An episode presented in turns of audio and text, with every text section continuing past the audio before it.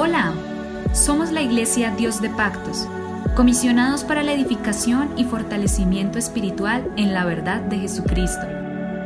Encuentra más información y contáctanos a través de Facebook, Instagram y YouTube como arroba IPUIC Dios de Pactos, IPUIC Dios de Pactos. A continuación, un mensaje para tu vida que te cambiará.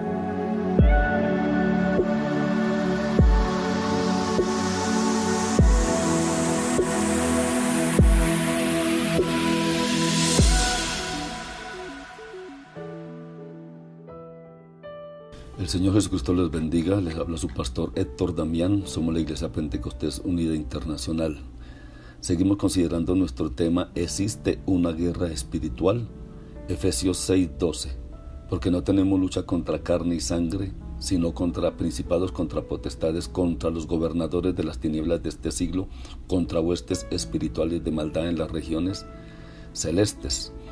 Hemos estado mirando bastantes puntos y aseverando realmente que existe una guerra, pero en nuestras mentes la mentalidad carnal está en contra de Dios y no puede complacer a Dios. Los dardos del juego del enemigo representan las tentaciones, las persecuciones y tribulaciones que todos nosotros experimentamos en la vida.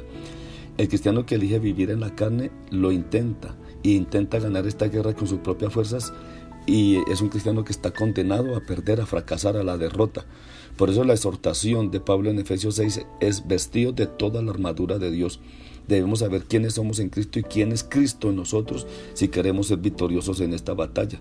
En 2 Corintios 10 de 3 al 5 dice, pues aunque andamos en la carne, no militamos según la carne, porque las armas de nuestra milicia no son carnales, sino poderosas en Dios para la destrucción de fortalezas, derribando argumentos y toda altivez que se levanta contra el conocimiento de Dios y llevando cautivo todo pensamiento a la obediencia a Cristo.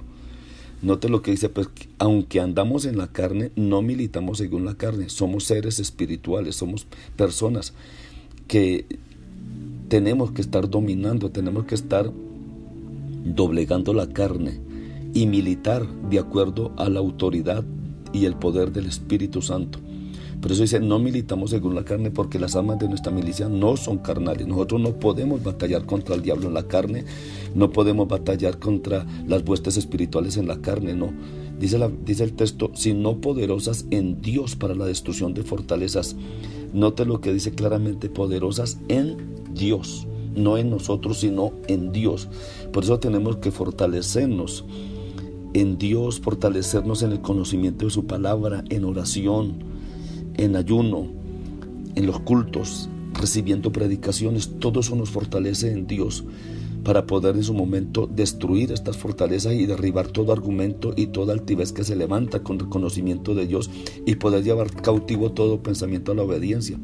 Nuestra guerra no es en la carne y nuestras armas no son carnales, nuestras armas son las nombradas en Efesios capítulo 6.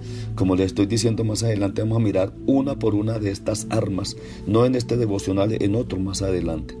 La revelación de la verdad de pronto y también de la justicia, el evangelio, la fe, la salvación, el espíritu y la oración tienen que estar vigentes continuamente en esas armas que tenemos para batallar contra el diablo. Estas armas son poderosas mediante Dios para derribar fortalezas. Pero miremos qué es una fortaleza. Pablo nos dice exactamente qué es una fortaleza. Es algo en lo alto, una barrera que se salta a sí misma contra el conocimiento de Dios. Note que se dice, se salta a sí misma. Es un pensamiento, una fortaleza es un sistema de creencias construido en la mente de una persona, contraria a la verdad de Dios y a su palabra. Las fortalezas incluyen las costumbres culturales, las religiones falsas, las ataduras del pecado, las filosofías de los hombres, los argumentos políticos, las declaraciones científicas y cosas semejantes que niegan o ignoran la realidad de Dios y su verdad esas fortalezas representan el campo de batalla en la vida de cada creyente. Mientras éstas permanezcan no habrá victoria. El creyente continuará en una lucha perpetua en su mente y con su carne mientras éstas intentan dominarle. Entonces entiéndame que hay momentos que tenemos que ponernos al pie de nuestra propia vida y revisar nuestro propio ser interior, en qué sistema estamos viviendo, qué clase de cosas estamos pensando, qué ataduras del pasado estamos trayendo al presente, cuántas cosas estamos aún creyendo en cuestiones de filosofía de hombres, eh, argumentos religiosos y todas estas cosas, irlas sacando de nuestra mente y fortalecernos en la verdad de Dios. Por eso dice, pero las almas de nuestra milicia no son carnales, tenemos la revelación de la verdad que nos libera. El hecho de que somos la justicia de Dios en Cristo, el poder del Evangelio para la salvación, la fe, puede mover montañas. Nuestra salvación, seguro que estamos seguros de esto, nuestra salvación de reconciliación con Dios. El Espíritu Santo vive en nosotros. El Espíritu Santo nos ha ungido y los diferentes tipos de oración que podemos hacer son más que suficientes para derribar toda fortaleza que se salta a sí misma contra Dios. Creo que tenemos todo el equipo para ganar esta lucha. Creo que tenemos todo el equipo para vencer en esta batalla.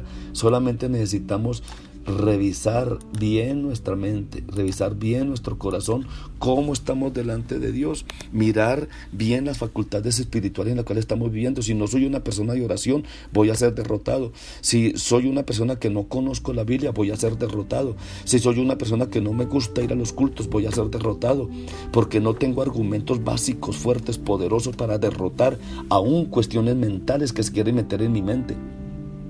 Hay mucha gente predicando cosas raras. Hay muchas personas predicando cosas extrañas. Y más en estos momentos que estamos en, este, en esta cuarentena, se están metiendo muchos pensamientos a través de las redes sociales y todo esto. Y hay hermanos que son presa fácil de estos pensamientos si no lee la Biblia va a ser presa fácil de cosas negativas, de cosas que le pueden destruir, desbaratar su fe, destruir su fe. Metas en Dios, libere su mente, limpie su mente de pensamientos vagos, de pensamientos que van a contra de la palabra de Dios y métase realmente en lo que la Biblia dice. Cielo y tierra pasará, pero su palabra no pasará. Esta palabra libera, esta palabra construye, edifica, pero créalo a Dios y crea su palabra. El Señor Jesucristo les va a bendecir si nos metemos en Él. Acuérdese claramente, solamente en Dios encontramos la liberación de nuestra mente y encontraremos verdadera victoria y poder en el nombre de Jesús. Dios les bendiga, les habló su pastor Héctor Damián, somos la Iglesia Pentecostés Unida Internacional, siempre predicando la verdad. En Dios tenemos absolutamente todo, Dios les bendiga poderosamente, solamente refugias en Dios, refugias en su palabra, no escuche argumentos, no se meta en cuestiones culturales, tenga cuidado con la música, tenga cuidado cuidado con lo que mira en la televisión, tenga cuidado con lo que ve en el computador, tenga cuidado con las cosas que están llegando a su mente y a su corazón. Cuida su mente, cuida sus pensamientos, cuida su vida, cuida su salvación. Dios les bendiga poderosamente.